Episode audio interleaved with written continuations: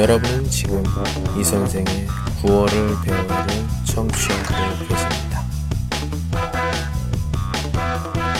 동화 황도령의 깨달음 어, 잘 먹었다. 황도령은 오늘도 혀가 꼬부라질 정도로 술에 취해 걸음마저 제대로 걸을 수 없었다. 황도령은 비틀거리며 걸음을 집으로 향했다. 황도령은 이렇게 날마다 친구들과 어울려 술만 마시고 다녔다. 황도령의 아버지는 그런 아들이 몹시 걱정되었다. 함께 술 마시고 노는 친구들만 좋은 친구라고 믿으니 큰일이군, 큰일이야.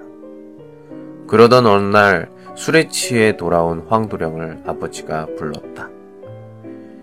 내 친구들이 그렇게 좋은 친구들이란 말이지.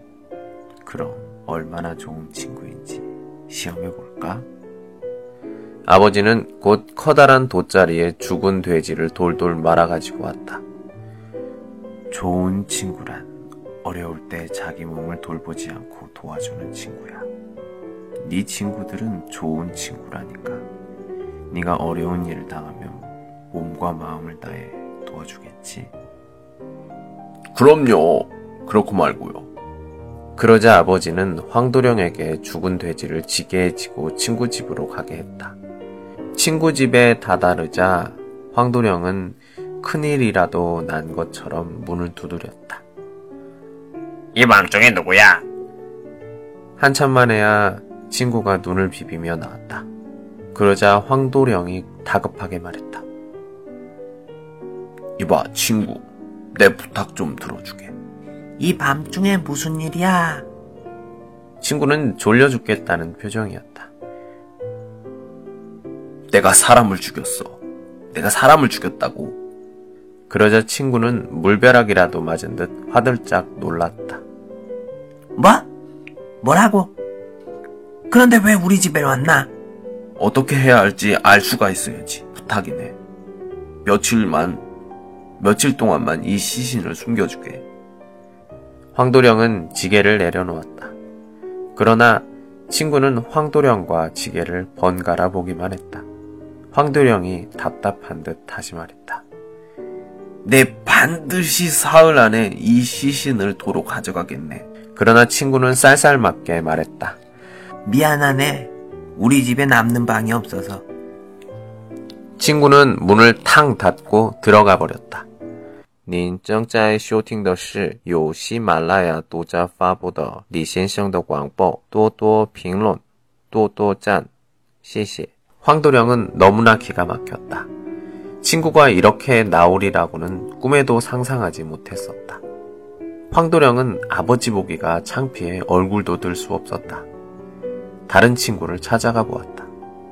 황도령이 걸음을 옮기자 아버지는 말없이 황도령을 따라갔다. 두 번째 친구 집 대문을 두드렸다. 어, 너 어떤 녀석이야? 이 밤중에 문을 두드리는 게. 두 번째 친구가 문을 열고 나오자 황도령이 사정을 얘기했다. 그러자 두 번째 친구의 얼굴이 새하얗게 변했다. 뭐라고? 그걸 나보고 맡으라고? 아니, 내가 왜 그런 일에 휘말리나? 황도령은 망치로 머리를 얻어맞은 것 같았다. 아버지, 한 친구가 더 있어요. 그 친구는 반드시 제 부탁을 들어줄 거예요. 황도령은 세 번째 친구 집으로 갔다. 그러나 세 번째 친구는 문도 열지 않고 소리쳤다. 아, 너무 취해. 더 이상은 못 먹겠네. 내일 마시세. 황도령의 어깨가 축 늘어졌다. 눈물마저 핑 돌았다. 그때 아버지가 나지막하게 말했다. 그럼 이번엔 내 친구 집으로 가보자꾸나. 황도령은 말없이 아버지 뒤를 따랐다. 여보게, 날쌔, 문좀 열어주게.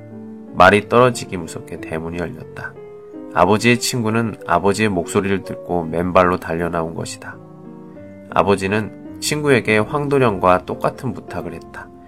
그러자 아버지의 친구는 선뜻 시신을 맞겠다고 했다. 그러고는 아버지의 두 손을 꼭 잡는 것이었다. 음, 분명 실수였을 거야. 어서 함께 이 일을 어떻게 처리해야 할지 생각해 보세. 그것을 본 황도령은 그만 울음을 터뜨리고 말았다. 아버지, 제가 잘못했어요. 이제부터 놀기만 하고 술만 마시는 친구들과는 어울리지 않을 거예요.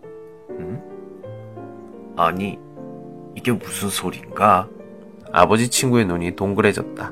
그러자 아버지는 친구에게 모든 것을 털어놓았다. 그러자 아버지의 친구도 껄껄껄 웃었다. 허허, 자네 아들이 큰 것을 깨달았구려.